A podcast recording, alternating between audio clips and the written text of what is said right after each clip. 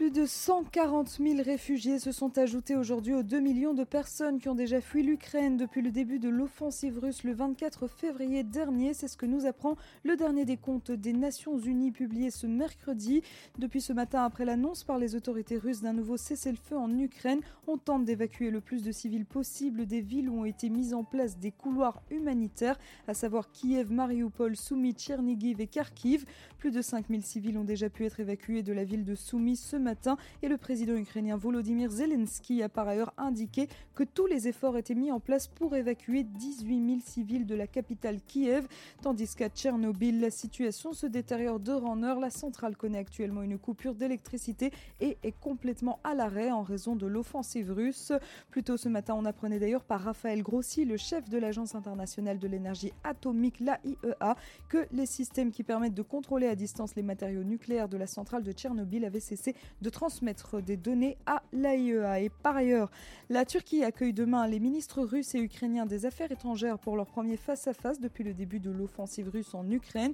Sergei Lavrov et son homologue ukrainien Dimitro Kuleba seront donc reçus par le ministre turc Mevlut Cavusoglu à Antalya, une station balnéaire en Turquie très prisée des touristes russes. Et justement, en parlant de Turquie, le président israélien Yitzhak Herzog et son épouse, la première dame Miral Herzog, ont atterri cet après-midi à Ankara en Turquie pour une visite officielle de deux jours sur l'invitation du président turc Recep Tayyip Erdogan.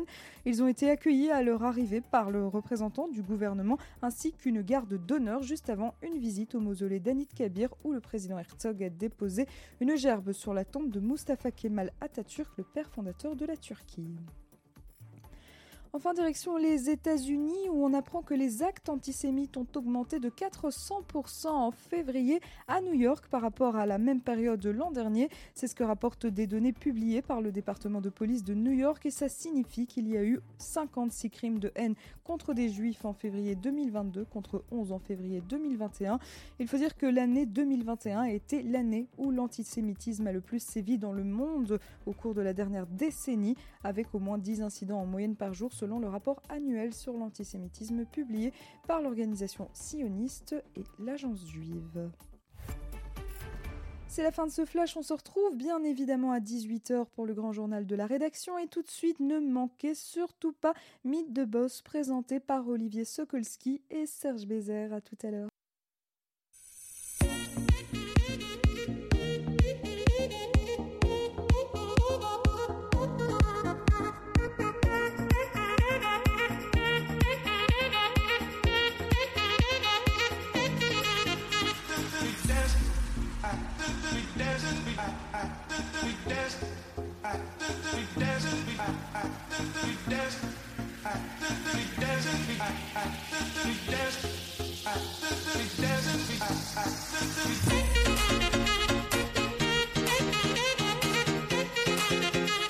Bonjour à tous, bonjour à toutes, c'est Mythe de Boss.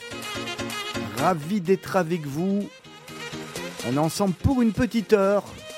Le soleil en plus est au rendez-vous, ça fait du bien. Accompagné comme chaque semaine de Serge Bézère. Bonjour Serge. Bonjour, bonjour Olivier. Vous allez bien? Très très bien, très très bien. Allez, ravi de l'apprendre. On va présenter notre invité. Il s'appelle Frédéric Lévy-Morel. Bonjour Frédéric. Bonjour. Merci d'avoir accepté l'invitation de Radio Judaïka de Mythe de Boss. Avec plaisir.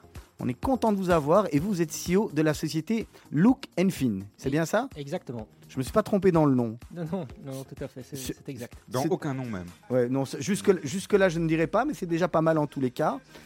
On, va commencer par le début. D'abord, c'est quoi, euh, Frédéric, euh, Look and Fin alors, Look and Fin, c'est une fintech. C'est une, finalement, c'est une entreprise qui permet à des, à des PME de se financer euh, via un mode alternatif de financement qu'on appelle le crowd lending, donc littéralement le prêt participatif.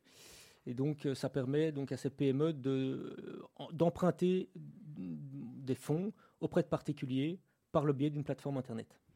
Ok, on va revenir un petit peu plus tard dans, dans Look and Fin on va revenir, nous, en arrière. On va peut-être, pour les auditeurs, les personnes qui ne vous connaissent pas, et, à mon avis, euh, ils sont encore nombreux, pourtant on vous voit quand même euh, beaucoup déjà dans la presse, vous demandez de vous présenter déjà en quelques mots. Hein. qui êtes-vous D'où venez-vous euh, pour, pour un petit peu faire plus amplement connaissance Très bien. Donc, écoutez, j'ai 38 ans, j'ai deux enfants.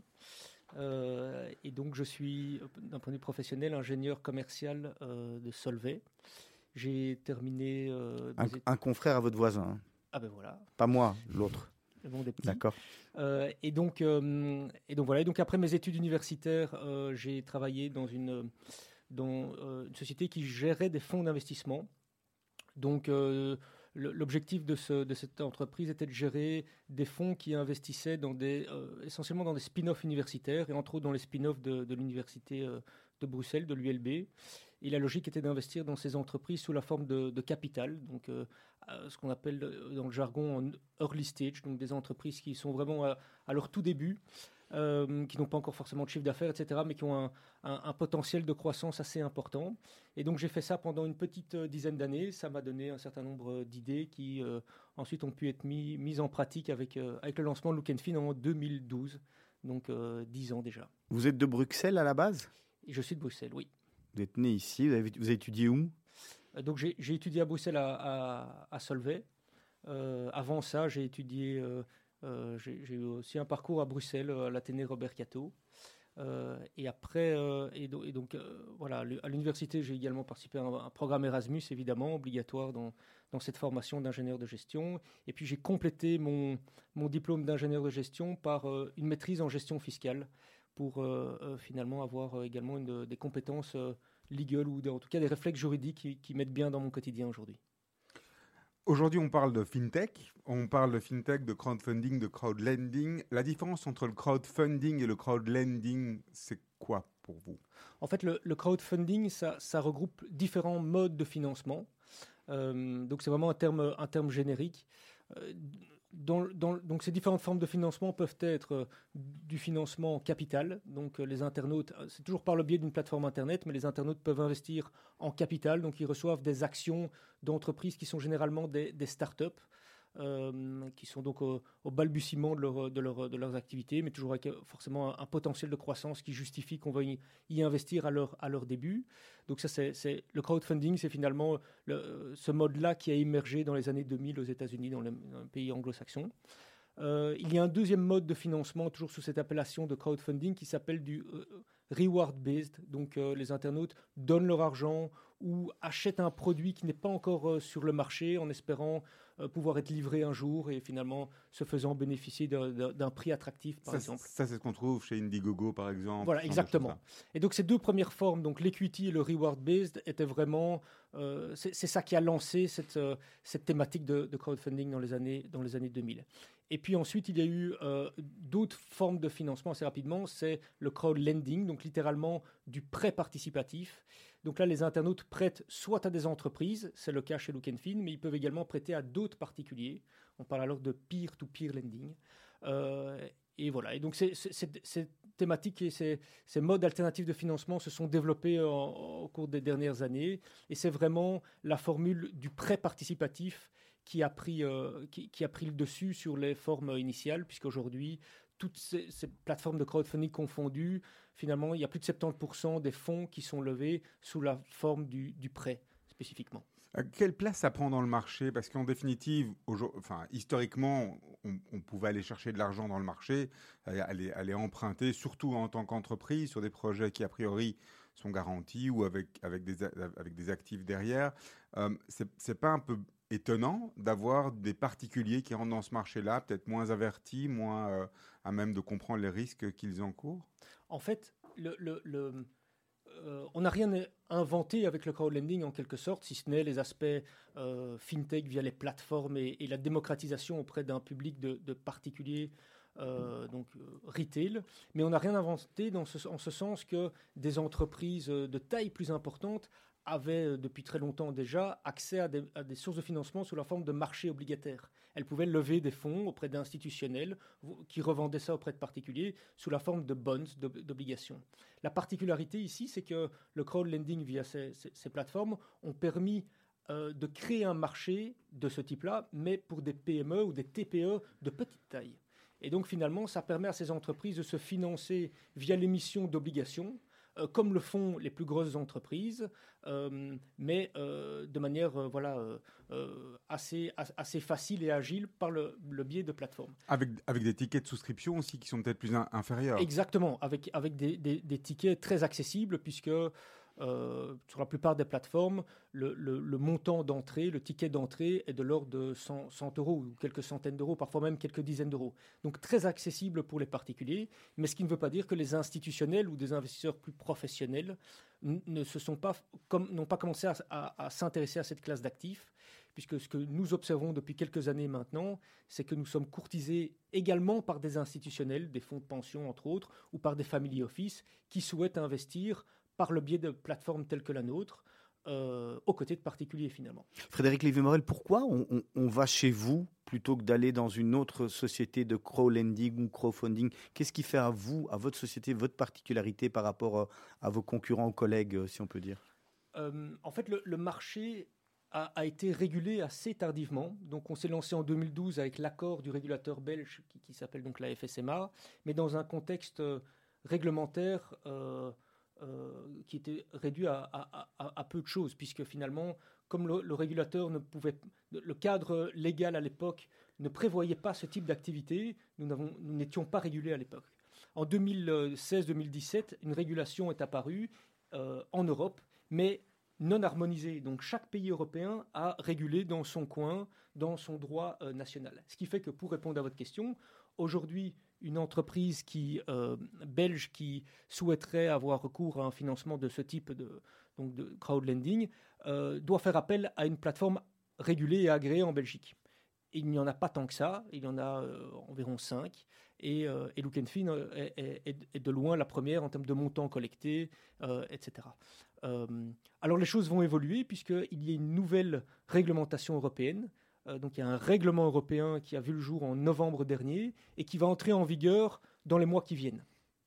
Euh, ce qui fait que euh, toutes ces plateformes, Look Fin, mais d'autres au niveau européen, vont devoir obtenir un, agrément au niveau européen et être réglementées au niveau européen, ce qui est bien dans un sens puisque ça va ouvrir le marché. Donc nous allons pouvoir euh, financer des entreprises euh, aujourd'hui euh, belges ou françaises, mais demain vraiment européennes. Mais ça veut également dire qu'on peut s'attendre à ce que d'autres plateformes viennent sur nos marchés domestiques, enfin initiaux. Et justement, à ce niveau-là, aujourd'hui, des sociétés belges sont en mesure donc de concurrencer, de, jouer contre les sociétés pas moins françaises, allemandes et autres, on parle toujours des mêmes évidemment, au niveau à la fois de l'accès aux capitaux euh, et, du type de projet, parce que je suppose que vos clients sont doubles.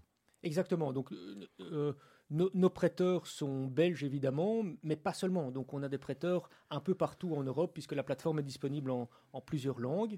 Nos emprunteurs, eux, sont euh, luxembourgeois, belges, français aujourd'hui, parce que dans un cadre limitatif, enfin, limité d'un point de vue réglementaire, mais on peut imaginer que dans les mois qui viennent ou dans les années qui viennent, euh, nous, pourrions permettre à euh, des, Belges d'investir en Allemagne, par exemple, ou un Allemand d'investir dans une PME française au départ d'une marketplace unique représentée par Look Fin. Ça veut dire que quand le marché va évoluer de manière à comme d'habitude, vers plus d'ouverture, plus de transparence, a priori, euh, et plus de facilité pour les gens de passer de l'un à l'autre.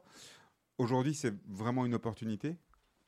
Alors c'est clairement une, une, opportunité parce que ça va permettre d'abord d'harmoniser les, les, réglementations au niveau européen, d'avoir un seul cadre partout en Europe et on, plaidait pour cela depuis, euh, depuis, depuis 2017. C'était un non-sens d'avoir euh, des réglementations euh, exclusivement nationales. et donc ça va également nous ouvrir des portes vers éventuellement d'autres, marchés. C'est vrai que ça fait peut-être tomber quelques barrières à l'entrée, mais qui finalement étaient très utiles au départ pour lancer et, nous permettre euh, Look Fin de développer sur un marché relativement protégé dans un premier temps. Ça nous a permis euh, finalement euh, de, prendre une certaine avance par rapport à d'autres acteurs.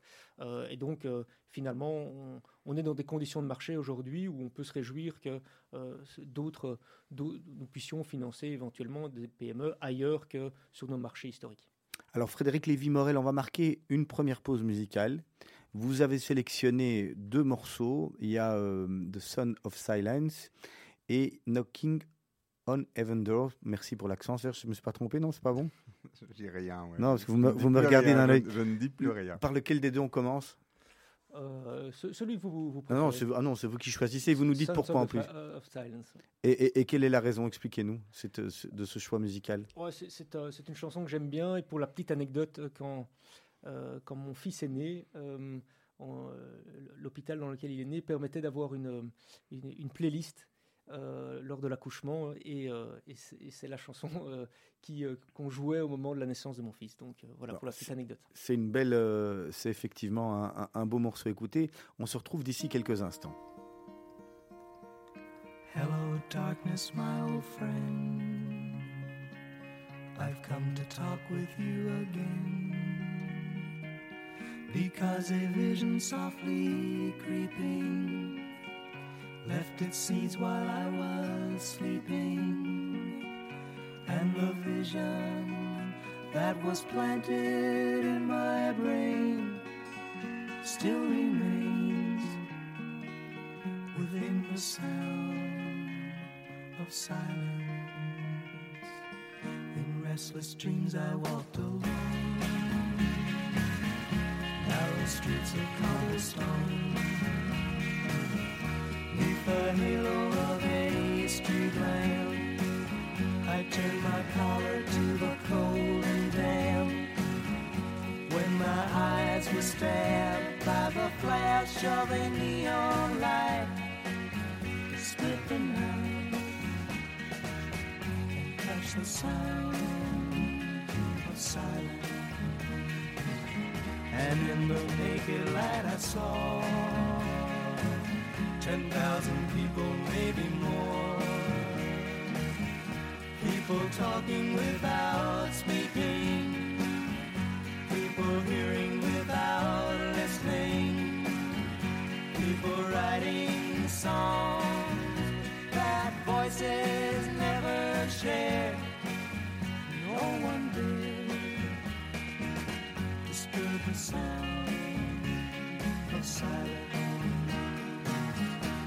Fool said I, do not know. Silence like a cancer grows. Hear my words that I might teach you. Take my arms that I might reach you. But my words, like silent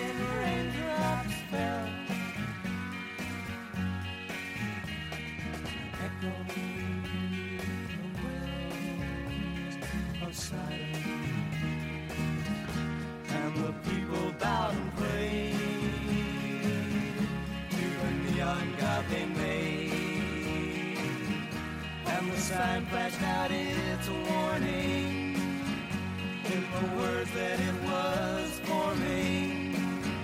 And the sign said the words of the prophets are written on the subway walls, the tenement halls,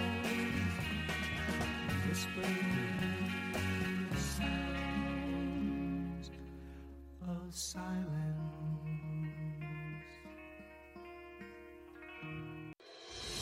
Meet the Boss avec Olivier Sokolski et Serge Bézère. Et notre invité Frédéric Lévy-Morel, vous nous avez fait passer euh, trois belles minutes en tous les cas avec cette, euh, cette magnifique chanson. Et la- et l'anecdote était euh, fort sûr très intéressante. C'est Mythe de Boss. On va reprendre la deuxième partie euh, euh, de l'émission. Juste rappeler éventuellement euh, à nos auditeurs et à nos téléspectateurs qui peuvent nous retrouver, qui peuvent nous retrouver sur les, réseaux sociaux. On est en live sur Facebook et puis on nous retrouve aussi sur les plateformes digitales comme Spotify, Apple Podcast. Dès que l'émission est finie, on peut retrouver l'en- l'entièreté de, de nos émissions. Serge. Alors, look and feel, crowdlending, est-ce que vous avez des secteurs de prédilection, des secteurs dans lesquels vous avez euh, plus de projets à proposer je, je connais déjà la réponse parce que je suis allé voir sur votre site, mais je- on va, vous- on va en parler un petit peu. Alors, alors aujourd'hui, oui, mais ça n'a pas toujours été le cas parce qu'on a voulu, euh, au départ, au lancement de nos activités, etc., avoir vraiment une approche généraliste et ne pas se, se spécialiser dans des verticales euh, euh, voilà, trop précises. Mais quelque part, euh, je- j'in- Oui. j'interromps, hein, Ouais, c'est. Euh, euh, mais, mais quelque part, se spécialiser, est-ce que c'est pas la solution aussi pour aller vers, pour, pour contrer l'ouverture de marché qui va arriver. On peut en parler après. Commençons par parler Alors, des verticales. Alors je réponds oui à bonne bonne question. J'y réponds dans un instant. Donc initialement plutôt une approche généraliste. Aujourd'hui, euh, on, on est, on- c'est vrai qu'on a une vocation entre autres immobilière. Donc c'est un pôle qu'on a développé euh, dans les années 2018, à partir de 2018-2019, et qui a clairement été renforcé suite à la, crise Covid. Pourquoi? Parce qu'il y avait une demande de, nos investisseurs pour investir dans ce type de sous-jacent, parce qu'il permet euh, d'assortir le financement d'un certain nombre de garanties. Et il permet également de répondre à une réelle demande de la part des, euh, acteurs sur le secteur immobilier, qu'ils soient promoteurs ou marchands de biens, parce que euh, ces acteurs-là ont besoin de fonds propres, d'un apport pour compléter un financement bancaire. Et les banques ont, ont- ont- ont demandé, euh, et c'est aussi une conséquence de la régulation, une demande de la Banque nationale de Belgique, de la BNB, ont demandé à ce que euh, l'apport soit plus significatif aujourd'hui qu'il n'était il y a quelques années. Et donc, et- et donc, Frédéric, je, je vous interromps. Là, vous, vous apportez l'apport en fonds propres et on fait un, l'apport en fonds propres chez vous et la banque qui investit, euh, qui, qui prête, ou finalement vous faites la totalité de- du prêt? On peut faire les deux. Donc, soit on est dans une approche complémentaire à la banque. La banque va demander 20-30% de fonds propres pour dire quelque chose. Et nous, on, va pouvoir financer une partie de ces fonds propres. On va jamais financer l'intégralité des fonds propres parce qu'on souhaite que l'emprunteur, le porteur de son projet, reste incentivé, reste tout de même. euh, et puis, c'est aussi en, termes de risque un buffer si jamais les budgets doivent euh, euh, peut-être déraper ou, voilà. Donc, ça permet aussi d'adresser une partie du risque. Donc, soit on va financer une partie des fonds propres et permettre ainsi un levier, ce qu'on appelle un effet de levier euh, vis-à-vis de la banque qui va compléter le financement. Soit on a une autre approche, c'est-à-dire qu'on va permettre de financer, euh, c'est plutôt le cas pour les marchands de biens plutôt que les promoteurs dans ce cas-là. Là, on peut financer euh, l'intégralité du besoin. Donc, euh, c'est plutôt alternatif dans ce cas-là à la banque. et, et si par exemple c'est un marchand de biens, c'est finalement c'est sur une courte période que vous financez? Parce, Dans- parce qu'on sait qu'un en général un marchand il va, il va faire un achat, une revente assez rapidement. Exactement. Que, que ce soit d'ailleurs un promoteur ou un marchand de biens, là on est sur des, des prêts euh, qui vont sur des maturités de, de 2 à 3 ans. Ok. Et, pour vous donner une idée des pourcentages, de, qu- de quoi on parle en termes de pourcentage euh, pas, de la rentabilité, mais du pourcentage des fonds propres, typiquement, qui sont couverts par un, emprunt de type crowdlending. Alors ça, va vraiment dépendre du cas par cas, euh, au cas par cas, mais on peut monter jusqu'à 80% des fonds propres requis. Parce que dans certains, dans certains cas, on va également parler de refinancement de fonds propres. Donc le promoteur euh, lance sa, sa- sa promotion, nous ne sommes pas là à ce moment-là, il, obtient, il a besoin de financer sa promotion par de la banque, par des préventes et par des fonds propres. Il lance là, et à, un moment donné, sa promotion euh, le temps passant, sa promotion se développe, le risque donc diminue au fur et à mesure, il commence à bien vendre, Euh, il a vendu par exemple 60-70% de, des lots, Euh, la banque a commencé à être, à être remboursée, mais il a toujours ses fonds propres initiaux qui sont bloqués dans l'opération. Or, c'est des fonds propres qu'il aimerait bien éventuellement mettre dans d'autres projets parce que ce type d'acteur mène plusieurs projets de front. Euh, donc c'est plus un problème de liquidité réellement que de, solvabilité. Et donc là, on peut venir sur des promotions plus matures, refinancer jusqu'à 80% des fonds propres initialement euh, immobilisés par le promoteur. En, dehors du refinancement, qui est très clair, très bien expliqué, euh, est-ce que quelque part, c'est peut-être un pavé dans la mare que je jette, le régulateur a prévu certaines choses par rapport justement à et la, la Banque centrale européenne et, et des différents pays demandent des, des apports propres justement de manière à ce que le risque euh, et à l'exposition des acteurs financiers soit limité en cas de parce qu'ils ils imaginent qu'il y a une surchauffe du marché ou pour un peu calmer les choses. Est-ce que vous n'avez pas l'impression de flouer le système quelque part en faisant ça, puisque quelque part, ben, c'est un, une autre, autre catégorie de prêt, mais on reste dans du, du risqué ou du, ou du levier quand même? Mais comme tu le dis à, à très juste titre, c'est une, une autre catégorie de prêts. Donc en fait, dans le panel de financement De prêteurs, mais le de prêteurs, mais de prêts aussi. Parce qu'en fait, lorsqu'il y a une banque, euh, la banque, elle, elle va prendre son hypothèque euh, en premier rang et on va parler dans le jargon financier de dette senior. Euh, et donc, euh, c'est la, la dette qui est, autrement dit, la, la mieux sécurisée. Euh, nous, lorsqu'il y a une banque, on va venir avec des sûretés, mais généralement derrière la banque. Quand il y a une banque, derrière la banque. pas généralement euh, toujours dans ces cas-là. Et donc on va être nous qualifiés plutôt de dette junior, c'est-à-dire autrement dit euh, subordonnée au remboursement de la banque. Et donc on, est, on a une dette qui est un peu plus risquée et donc mieux rémunérée aussi que celle de la banque. Qu'est-ce que le régulateur souhaite éviter avec la banque?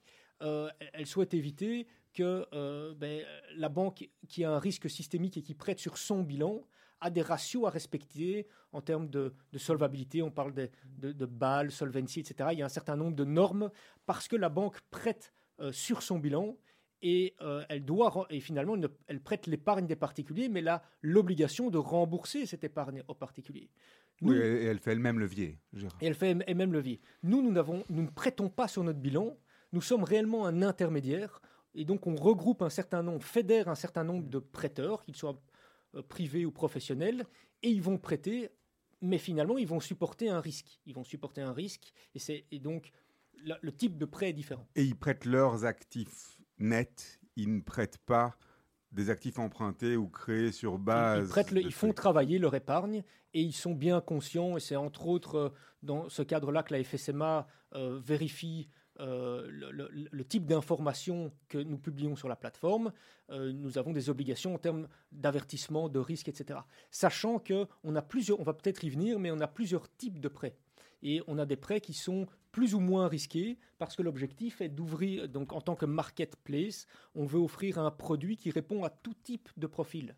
On veut pouvoir offrir un produit rémunérateur, mais peut-être euh, risqué à euh, ceux qui sont prêts à prendre ce risque. Mais on veut également avoir des produits pour, entre guillemets, même si l'expression euh, est, moins on- on- bon père de famille, et qui voudraient prêter sans prendre de risque. On a des solutions pour eux aussi. Ah, Frédéric Lévy-Morel, qu'est-ce qui fait Est-ce qu'il vous arrive que la banque dise non et que vous, vous décidiez d'y aller quand même?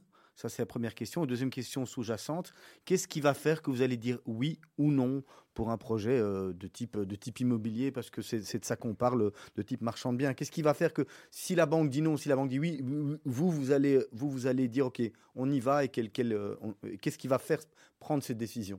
Alors on a tout un processus euh, de sélection et d'analyse. Et là, à nouveau, l'aspect fintech entre en jeu parce que une, une partie croissante de cette analyse est, est automatisée. Euh, alors, comment est-ce qu'elle est auto- Oui. On va en parler après si vous voulez bien. D'accord. Cette, cette partie automatisation, parce que la partie fintech, justement, le, le tech là-dedans, j'aimerais bien qu'on en parle un petit peu après. D'accord, mais donc je, je mets ça de côté, on, on en parlera plus en détail dans un instant. Mais donc il y a tout un process d'analyse automatisé d'une part, Qui est le même que la banque finalement, qui change Ah ben, qui, est propre à, à, Look en tout cas. Donc il y a également, il y a- évidemment des mécanismes, des réflexes qui sont les mêmes que euh, ceux d'une banque. Donc euh, la décision est prise au sein d'un comité, par exemple, même s'il est organisé peut-être différemment euh, d'une banque. Mais donc il y a, des critères d'éligibilité d'abord auxquels le, candidat emprunteur doit, doit, doit rencontrer. Ensuite il y a un, processus d'analyse qui aboutit sur une, prise de décision en comité et à l'issue de quoi une proposition de financement est faite au candidat emprunteur. Cette proposition de financement, elle peut être conditionnée à l'obtention d'un crédit bancaire complémentaire. Dans certains cas, on va demander, exiger que la banque soit également à nos côtés pour toutes sortes de, de raisons. Dans d'autres cas, on va... euh, Ouais, on parce va- que ça veut dire que si la banque a déjà donné les garanties, vous quelque part, vous êtes un peu plus peinard. Euh, ben, C'est-à-dire qu'on a une validation bancaire. Euh, mais, mais- mais il faut bien savoir aussi que euh, on travaille en étroite collaboration avec les banques. Certaines banques nous amènent des dossiers et nous demandent de compléter des financements. Petite anecdote, dans certains cas, encore un cas récent, la banque a validé le, le crédit en comité et dans la décision de son comité de crédit, la décision est conditionnée à ce que Look and Fin fasse tel montant et on- c'est- exprimé comme tel. Ça veut dire que l'emprunteur n'avait pas le- les fonds propres nécessaires pour euh, que la banque lui demandait de mettre. Oui, ou bien parce que, euh, pour, en fait, la, la banque, elle, elle- il, faut, bien comprendre qu'une banque prête moyennant l'octroi de garantie. Et dans certains cas, si je mets de côté la question de l'immobilier, parce qu'on a également, on finance également des PME qui elles ne sont pas, pour, pas actives dans un marché immobilier ou, ou qui souhaitent financer d'autres choses, de la croissance, euh, des investissements, des recrutements, etc. Et ces entreprises-là n'ont pas toujours euh, euh, l'assise de garantie suffisante pour répondre favorablement à la demande de la banque. Euh, elle va pouvoir octroyer certaines choses, mais peut-être que la banque va déjà avoir un certain encours sur cette entreprise et que donc l'en- l'en- l'entreprise va être limitée en termes de garantie. Et donc la banque, plutôt que de dire non à son client, va, dire nous ne pouvons plus parce que les, garanties ne sont plus suffisantes. euh, mais allez voir Look Fin où nous pouvons aller jusqu'à tel niveau. Voyez Look Fin pour le solde. Et là, Look Fin peut structurer des financements avec ou sans garantie. Euh, on peut en discuter. Je reviens deux minutes sur les verticales. Le fait d'être spécialisé, on a, beaucoup discuté d'immobilier, là, de projets immobiliers. Euh, donc l'immobilier, c'est une des verticales sur lesquelles vous êtes fortement présent. D'autres comme euh, le marketing, euh, les PME, etc. L'IT un petit peu aussi, j'ai vu. Donc encore une fois, vous êtes ouvert à tous et à tout, tout type de projet. Exactement, on, a ouvert, on a vraiment une approche généraliste. Nous, on part plutôt du besoin, c'est-à-dire qu'on structure des financements qu'on peut qualifier de court moyen terme, autrement dit, euh, sur des maturités qui vont jusqu'à 5 ans maximum. Et ces, et ces crédits peuvent être remboursés selon des modalités euh, qui vont euh, s'adapter aux besoins et au contexte de l'entreprise que l'on va financer. Donc ça peut être des crédits amortissables, ça peut être des crédits... On revient au type de prêt là Euh, justement. Donc dans- par- dans par- un parlons, un- non, non, al- par- Oui. parlons un peu des, donc des différents types de prêts qu'on peut avoir. Je vous donne euh, 10 000 euros, je les reçois entièrement d'ici euh, un an, je les reçois au fur et à mesure, Alors, au le- fil de l'eau. Comment ça marche? Alors, donc en fait, on a plusieurs types de, de prêts. Euh, ma- horizon maximal 5 ans. Euh, et donc, et ce prêt peut être remboursé, je vais essayer d'éviter de rentrer dans les spécificités trop financières, mais soit de manière amortissable, c'est-à-dire près de 3 ans, c'est 36 mensualités, un peu comme votre crédit hypothécaire. L'entreprise va rembourser pendant 36 mois le même montant tous les mois, et euh, le 37e mois, son crédit aura été remboursé et les intérêts auront été payés. C'est une formule. Il y a une autre formule où on va parler d'un crédit boulette ou, ou in fine. Ça veut dire quoi? L'entreprise va emprunter un montant. Elle ne va payer que les intérêts mensuellement pour limiter les montants à décaisser tous les mois. Et à l'horizon final, elle va rembourser en une seule fois le capital qu'elle aura emprunté. Et puis, il y a une troisième formule qui peut être euh, un mix des deux premières, c'est-à-dire que pendant les premiers mois, l'entreprise ne rembourse rien pour lui permettre de, de réaliser ses investissements et attendre un retour sur investissement. Et puis ensuite, elle va progressivement rembourser sur une période convenue de manière amortissable et donc de manière lissée dans le temps.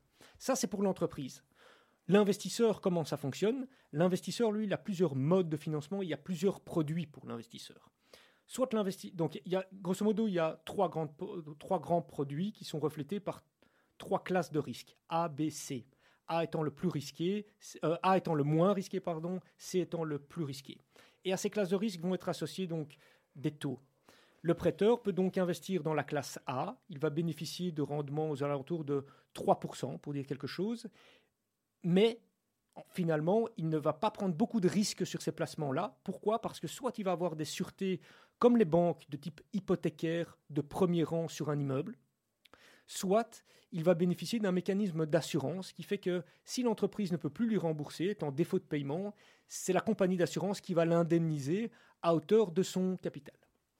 Donc, sur ces produits-là, le capital est euh, 100% assuré. Euh, et donc, finalement, c'est un produit qui est comparable au compte épargne, avec la liquidité en moins, évidemment, parce que vous ne pouvez pas retirer du jour au lendemain les montants euh, qui sont, que, vous avez placés. Vous devez respecter, attendre le- les modalités de remboursement qui ont été fixées contractuellement. Et là, vous allez avoir un rendement de, de 3-4%, ce qui est finalement un placement très rémunérateur qu'on- si on regarde les alternatives avec ce niveau de- de garantie. Si vous voulez un peu plus de rémunération, vous allez devoir prendre un peu plus de risques. C'est la classe B. Dans la classe B, vous allez bénéficier toujours de sûreté, mais euh, d'une qualité peut-être un peu moins forte que celle pour les classes A. Il n'y a pas le mécanisme d'assurance, mais il y a des mécanismes d'assurance partiels. 30-40% de votre capital va être, être garanti, assuré d'une certaine manière. Et là, vous allez bénéficier de taux un peu plus élevés, 4 à 5, 5,5%. Et puis, si vous voulez prendre encore plus de risques et être encore mieux rémunéré, entre guillemets, ça va de pair, vous pouvez investir dans le produit C.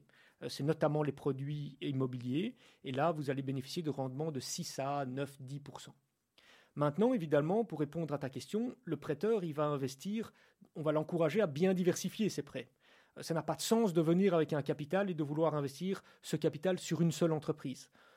Comme toujours en, en investissement, l'adage euh, euh, pas mettre tous ses œufs dans le même panier, voilà, prend tout son sens ici. Et donc l'idée, c'est d'investir 20, 30, 40, 50 euh, fois et on va accompagner l'investisseur pour faire cela. Donc soit il peut investir à la carte, il, euh, il se rend sur la plateforme, Là, actuellement, sur la plateforme, il y a 3-4 dossiers en cours de financement. Eh bien, il vient, il fait son shopping, il choisit et il se constitue comme ça son portefeuille euh, comme il le souhaite. Soit euh, il n'a pas le temps de faire ça, pas l'envie de faire ça, ou il veut investir, des, placer des montants plus importants.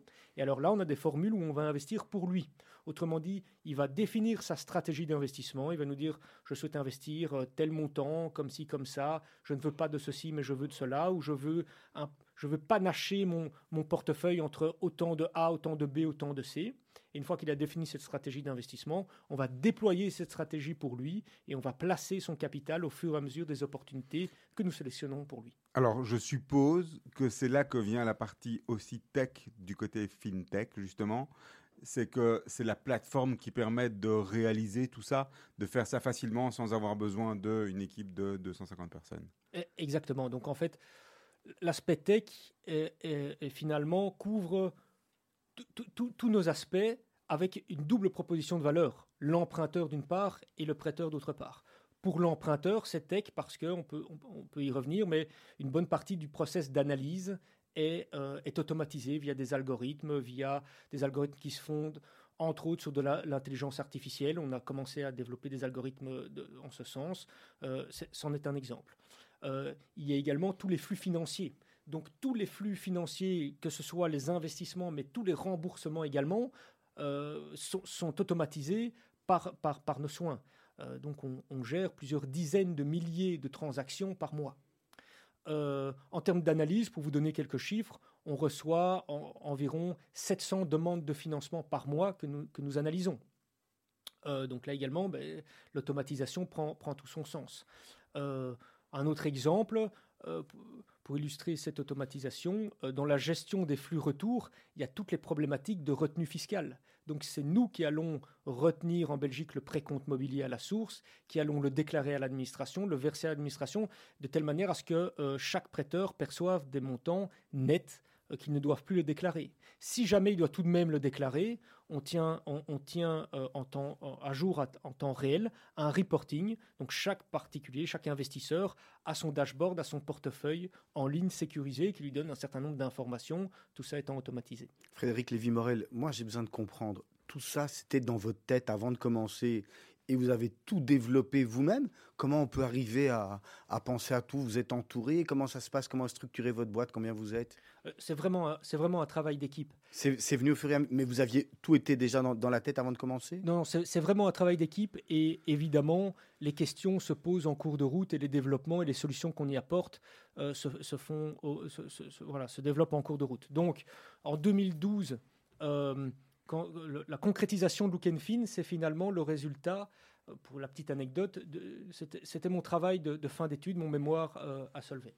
Et je, réalisais un travail notamment sur le financement, du, venture capitaliste, le financement des entreprises euh, en, capital. Et comme tout bon travail, mon, professeur de l'époque me disait, bon, c'est bien, il y a une partie introduction, une partie corps du travail qui analyse, et puis il y a une partie prospective en guise de conclusion. Et la conclusion de mon mémoire, c'était euh, en quelque sorte la plateforme euh, Look and Fin.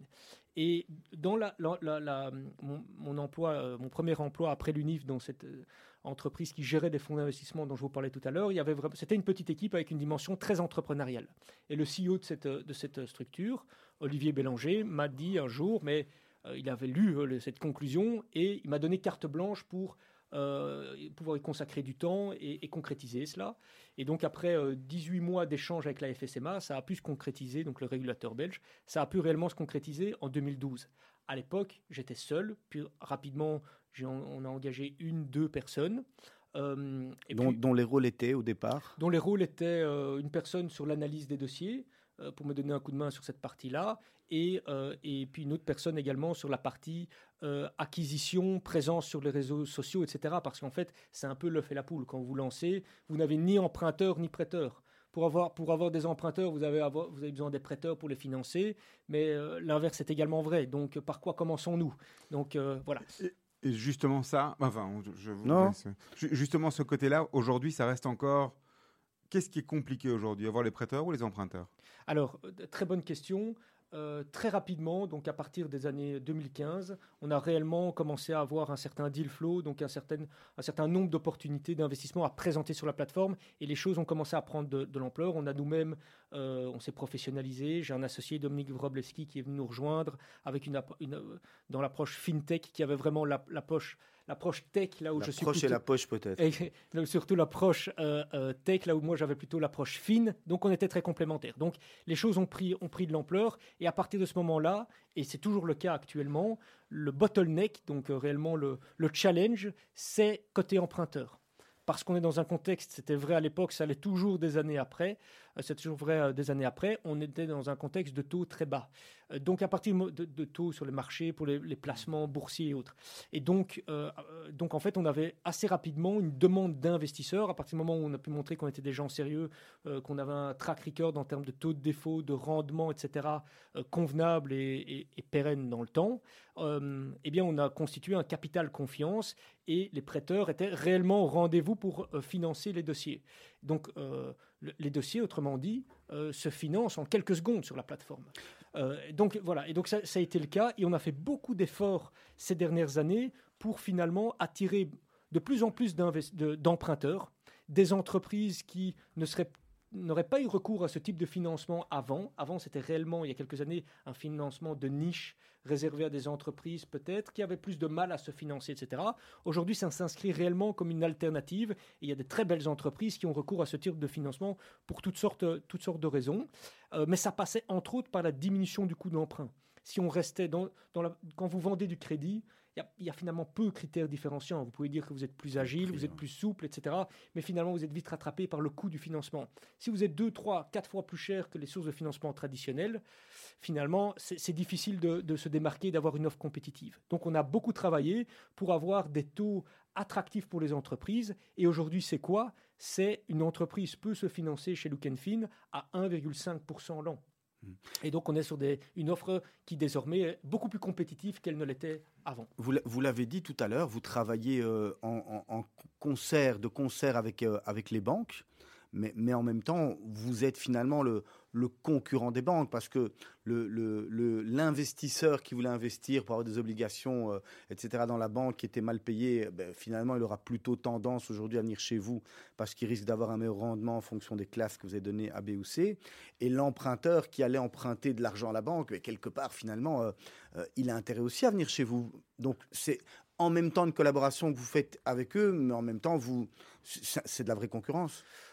Alors, alors euh, il faut vra- vraiment faire la différence entre les deux propositions de valeur. Côté investisseur, c'est vrai que côté euh, private banking, etc., il y a des vrais challenges, manifestement, euh, pour peut-être aussi d'appauvrissement, parce que pour être private banking, il fallait avoir un, pa- un- un pa- un patrimoine très élevé.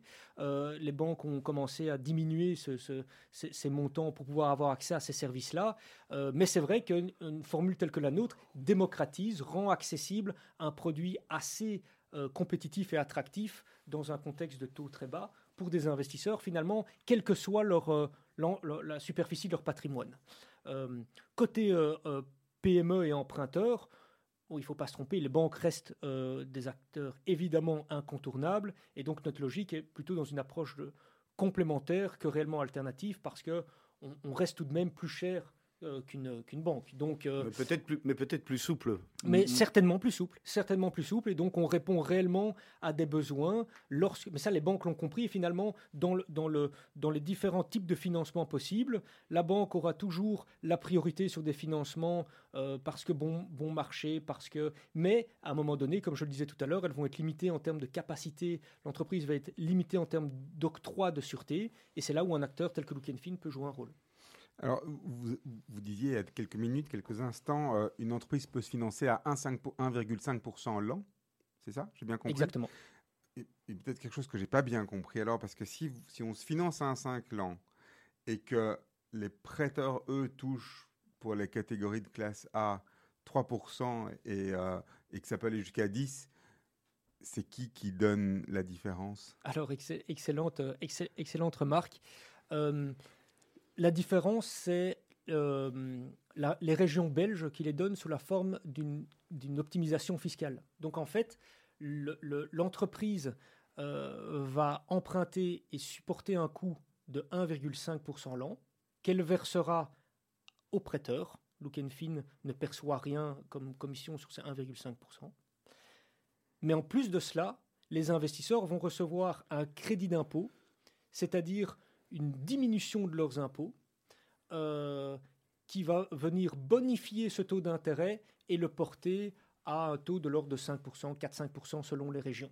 Donc en fait, quand vous annoncez des taux de 3, 4, 5, 6 ou 10, en réalité, c'est un taux final en, en prenant en compte le crédit d'impôt qu'on va pouvoir générer, donc via... Pas, alors pas sur Le tous les produits. En fait, le crédit d'impôt est un produit parmi d'autres que nous proposons. Euh, donc euh, c'est typiquement un produit dans la classe B dont je parlais tout à l'heure, parce qu'en plus du crédit d'impôt, c'est vraiment un chouette produit. et C'est notamment euh, le résultat de la, de la crise Covid et d'un certain nombre d'initiatives qu'on a, qu'on a menées, parce que par exemple Bruxelles a légiféré en la matière. C'est des mesures telles que, de- telles que celles-là existaient déjà en Flandre et en région wallonne. Elles prennent le terme de l'appellation de win-win lending en Flandre et de prêt coup de pouce en Wallonie. À Bruxelles, on parle du prêt proxy, c'est la mesure la plus récente. Et donc, en fait, la région va également vous permettre de bénéficier d'une forme de garantie octroyée par les régions de 30 à 40% selon la région sur votre capital. Donc, c'est une garantie partielle et donc c'est un produit B chez nous. Euh, mais ça n'est pas le cas pour tous les produits. Les Mais là, là on n'est pas sur tax, tax shelter. Alors là, Oh, c'est pas du tout du, ta- du tax shelter, c'est un autre produit, donc prêt proxy, win-win ou, ou prêt coup de pouce. Et donc, euh, pour que ce soit clair pour vos auditeurs, l'emprunteur sur ce produit-là, l'emprunteur euh, va supporter un coût de 1,5%, donc très attractif, et le prêteur, lui, va percevoir ce 1,5%, plus un gain fiscal qui va mener à un rendement global annuel de l'ordre de 4-5%, et il va également bénéficier d'une forme de garantie de 30 à 40% sur Avec- son capital. il n'y a, il y a pas trop de conditions, trop de contraintes, parce que les tax shelters euh, traditionnels, il y a plein de contraintes au niveau justement du bilan et des catégories de bilantaires, En euh, fait, et des ratios, etc. Et en fait, c'est le rôle également de Look Fin de s'assurer que les entreprises que nous proposons, que nous sélectionnons, que nous proposons à notre communauté d'investisseurs remplissent ces critères. Et j'irai même plus loin, on s'occupe également de toutes les formalités administratives, parce que Dieu sait s'il y en a, chaque prêt doit être enregistré auprès de l'organe compétent au sein de la région, etc. etc. Il faut que les, critères soient évidemment vérifiés, respectés, etc. Et c'est le travail de la plateforme. C'est nous qui faisons ça, donc on, on simplifie vraiment le travail pour le- le- l'entreprise et l'emprunteur et le prêteur, lui, n'a n'a rien à faire euh, puisque la plateforme euh, fait tout pour, pour lui. On a également automatisé un certain nombre de choses sur ces aspects-là. Est-ce que Lukenfin a, a vocation également, euh, à, part, euh, euh, à part à prêter de l'argent et à également investir dans des projets ou c'est quelque chose auquel vous dites non, euh, nous c'est pas pas notre métier, même s'il y a des fois on se dit tiens dans celui-là je rentrerai bien? Donc non, donc c'est vraiment nous on a un rôle d'intermédiaire et donc on réserve les opportunités d'investissement que nous sélectionnons à notre communauté d'in- d'investisseurs. J'irai un pas plus loin. Étant euh, régulé, agréé, euh, on a également un certain nombre de procédures à respecter en termes de conflit d'intérêts. Et donc euh, l'équipe de gestion, les employés de Look Fin n'investissent pas aux côtés des particuliers pour éviter cette problématique de, de conflit d'intérêts. Lukenfin a aussi, j'imagine, de temps en temps besoin de, de fonds, de levée de fonds pour pouvoir continuer à se développer. Vous allez quand même pas aller voir euh, chez la concurrence. Il vous arrive à, vous également de, faire appel, euh, de faire appel à, des investisseurs? Euh, oui, donc on a, fait deux tours de table, donc on ne peut, peut plus nous qualifier de start-up maintenant, mais plutôt de, de scale-up, c'est-à-dire d'une PME plus, plus mature, mais toujours avec une croissance à trois chiffres. On a fait 140% de croissance en 2021. Euh, on, on- souhaite réitérer cela euh, en, 2000 en 2022. On est en bonne, euh, en bonne passe d'y parvenir pour l'instant. En tout cas, on est dans les clous. Et donc, pour soutenir cette croissance, on a fait appel à des, investisseurs en, equity, en capital. Donc on a levé ainsi 3 millions d'euros en 2016, premier tour de table, et un second tour de table de 6 millions d'euros en 2019. Essentiellement pour la com et la plateforme? Euh, pour le développement de, de- de la plateforme et pour soutenir notre croissance. Parce que quand vous faites euh, euh, voilà, une croissance de plus de 100% chaque année, c'est comme si vous repartiez d'une feuille blanche chaque année et que vous, vous repensiez complètement et vous reconstituez une entreprise puisque vous, doublez, vous faites plus que doubler chaque année. Donc ça implique de recruter du personnel, ça implique de consentir des investissements en développement pour justement automatiser euh, tous les éléments dont je parlais tout à l'heure. Donc ça, nécessite euh, des fonds euh, et le financement là en capital est la forme la plus appropriée. On a deux petites minutes avant de passer aux questions rapides. en deux petites minutes, une minute sur quelques chiffres. on a parlé de temps de financement. C'est quoi le temps moyen de financement d'un projet et d'un projet moyen C'est quoi un projet moyen? C'est 10 000, 20 000, 100 000 Ah, un projet moyen, un projet moyen, c'est 500 000 euros. Et c'est financé en combien de temps? C'est financé en quelques secondes, quasiment de manière Par instantanée. combien de personnes? Euh, Avec un, montant moyen de l'ordre de 3 000 euros. Mais avec des grosses différences entre ceux qui vont mettre 100 euros et ceux qui vont mettre des montants beaucoup plus importants. Alors, le taux de défaut, on en a parlé aussi, faible? Le taux de défaut euh, très bien maîtrisé jusqu'à présent. C'est ça qui fait, après 10 ans, qu'on a une telle communauté de prêteurs qui nous suivent. Euh, on a un taux de défaut inférieur à 3%.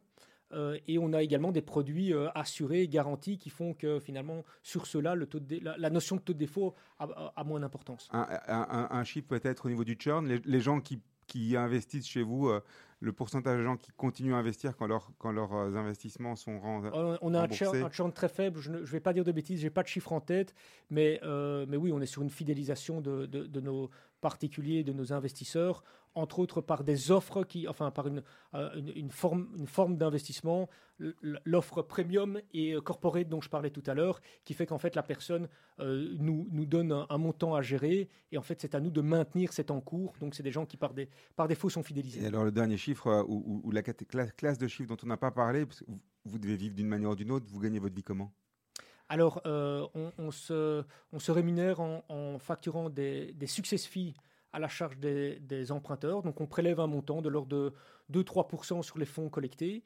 Et en plus de ça, des frais de fonctionnement comme les banques de l'ordre de 0,1% par mois. Il y a également des frais facturés aux, investisseurs institutionnels. Allez, Frédéric Lévy-Morel, on va attaquer les questions de la fin. Serge, vous m'excusez, mais là, il nous reste, même pour les questions de la fin, ah, il nous en reste 5 minutes. Hein. Allez, c'est quoi la chose la plus folle que vous avez fait dans votre vie? Ouh, la plus folle. Si vous n'avez pas, vous dites Joker, hein, je passe. Joker. Allez. Une phrase que vous mettez souvent en avant, un dicton euh, ah J'ai un, dicton euh, familial, fais ce que veux. C'est pas mal. Effectivement, pas mal. Gravé sur, euh, sur une, la porte d'entrée d'une maison, de notre maison familiale. En regardant votre passé, vous êtes déjà content, fier, heureux Vous dites c'est déjà pas mal, j'en suis déjà arrivé là, c'est bien? Ah, je suis une nature optimiste et, positive, donc oui, heureux, et, je trouve que c'est pas mal, mais il reste beaucoup à faire. Alors, je vais vous donner une phrase, vous la complétez. La recette de l'amour pour vous, c'est Le bonheur. Être heureux, c'est hmm. euh, Être euh, entouré de ses proches.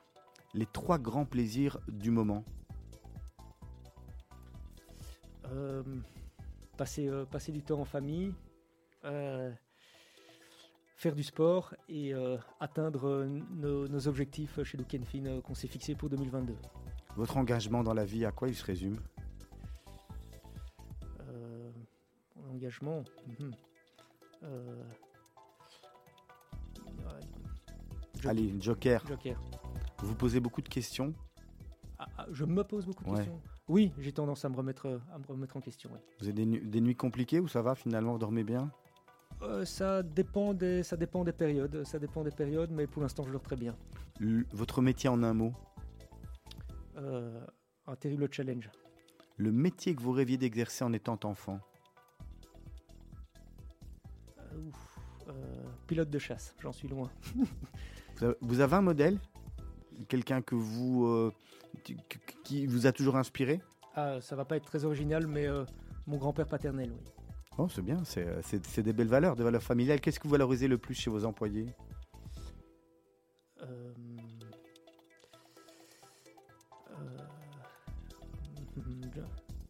Euh, alors attendez, ça je dois. C'est difficile parce que j'aurais préféré. Euh, il y a beaucoup de choses. Il y, a beaucoup de choses.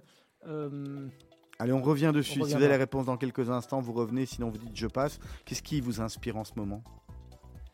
Qu'est-ce qui m'a. Ouh là là Pour l'instant, on vit des moments pas forcément évidents. C'est pas évident, effectivement. donc, difficile de trouver des, sources d'inspiration, si ce n'est que, que ce soit Covid ou la guerre dont on parle actuellement, euh, je, crois que c'est vraiment relever des défis. Si vous aviez une lampe d'Aladin, on frotte et puis on a droit à trois vœux. C'est quoi vos trois vœux? Euh, garder la santé, C'est pas mal. euh, ça c'est très important. Garder la, sant- la santé et la santé de mes proches. Qu'est-ce que vous faites lever le matin, Frédéric Morel? Euh, le, le challenge de la journée, mes journées sont, sont- sont très très chargées. Euh, J'ai besoin de beaucoup d'énergie, donc euh, voilà, ça, ça- ça- ça va tout seul pour l'instant. Qu'est-ce que vous aimeriez voir sur, à, à votre place sur le, le fauteuil de mythe de boss dans, dans les semaines à venir? Alors, si vous voulez, on a financé plus de 400 entreprises, donc on a un vivier de, de boss euh, disponible pour vous. mais, mais, mais qui vous inspire, vous? Qu'est-ce que vous aimeriez euh, avoir? À- à- De qui vous aimeriez écouter l'histoire? Ah, euh, on, a, on a financé une entreprise, euh, euh, la biscuiterie euh, d'Andois, Ah, il Ah. est venu déjà. Alexandre Elson. Il est venu déjà. venu, Ah bah voilà, Alexandre, donc, voilà, euh, ça aurait été un bon choix. C'était un, un bon mythe de boss challenge. Allez Serge, il vous reste deux minutes pour la question, euh, la dernière question, la question de la fin. La dernière question, là, si vous pouviez changer quelque chose dans les X dernières années, ce serait quoi dans votre parcours? Changer quelque chose. Hmm, Rien, aussi une option. Euh, non, a, a priori, ri- rien ne me vient à l'esprit comme ça, mais je disais tout à l'heure que j'avais tendance à, à me remettre en question constamment. Et donc, quelque chose que je me dis régulièrement, c'est de pouvoir me, me poser les bonnes questions. Et comme on, est- on a tendance dans l'opérationnel à garder beaucoup la tête dans le guidon, prendre suffisamment de recul pour ne pas dire à un moment donné, tiens, a posteriori, tiens, je regrette de ne pas avoir posé telle action ou m'être rendu compte de telle chose. Euh, voilà, donc je, je suis vigilant à garder, à, à me remettre en question en ce sens. Merci beaucoup d'avoir accepté l'invitation de Mythe Merci de Boss. La semaine prochaine, à, vo- à votre place, on retrouvera Frédéric Ries, qu'on connaît euh, notamment de d'RTL, qui est députée européenne, qui a d'une belle histoire à nous raconter. D'ici quelques minutes, vous allez retrouver le grand journal présenté par Asley Santoro. Juste après, ça sera les mots d'Anouk. Après, c'est les jeunes de la Brite. Ça, c'est pour le programme de ce soir.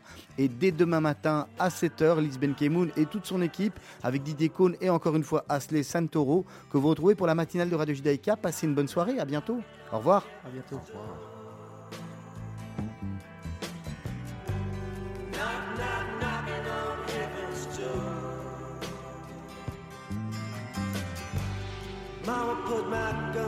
In the ground. I can't shoot them anymore. That long black cloud is coming down. I feel I'm knocking on heaven's door. Knock, knock, knocking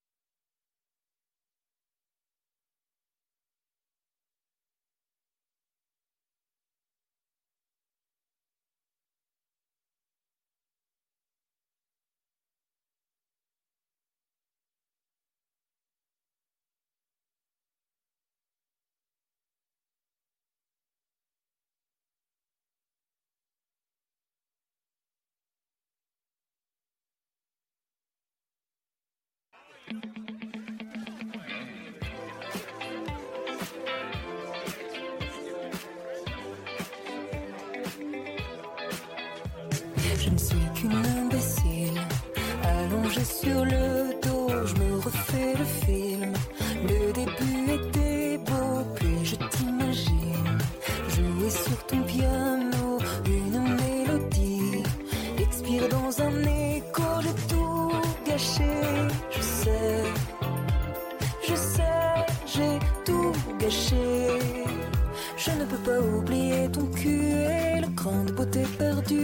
Ton pouce et la peau de ton dos. Le reste, je te le laisse, mais je retiens en laisse les souvenirs émus